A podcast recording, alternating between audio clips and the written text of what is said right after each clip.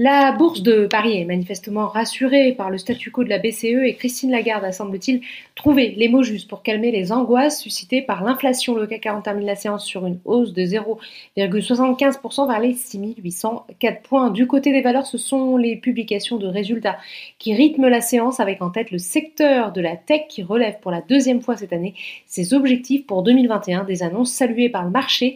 ST Micro est en tête de l'indice et gagne 6,34%. Capgemini progresse de que 6% d'Asso-System, de 5,86%. À contrario, c'est la douche froide pour Unibail Rodamco Westfield après la publication d'une prévision de bénéfices sur l'année jugée décevante par les analystes. Le titre recule de 8,38%.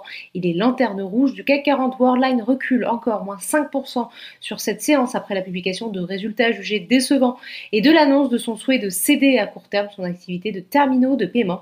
Pour rappel, le titre a été lourdement sanctionné hier par les marchés perdant presque 16% sur le SBF 120, décollage pour CNP Assurance. La Banque Postale a annoncé son intention de lancer une offre publique d'achat simplifiée sur l'ensemble du capital de l'assureur au prix de 21,90€ par action, dividende attaché. L'offre d'achat présentée par le groupe public présente ainsi une prime de plus de 36% par rapport au dernier cours de bourse de CNP Assurance. Alten est également en hausse poussée, poussé par ses résultats trimestriels.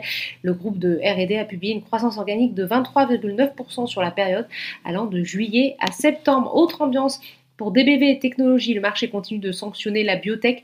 Les investisseurs s'inquiètent en effet de la lenteur du processus pour faire enfin homologuer son patch de désensibilisation à l'allergie à l'arachide aux États-Unis. Aux États-Unis, justement, on termine comme chaque jour par les marchés américains. Les investisseurs ont décidé de ne retenir que les bonnes nouvelles, en l'occurrence la vigueur du rebond des profits des grands groupes cotés à Wall Street et laisse ainsi de côté cette croissance américaine décevante, seulement 2% pour le troisième trimestre. Voilà, c'est tout pour ce soir. N'oubliez pas, toute l'actualité économique et financière est sur Boursorama.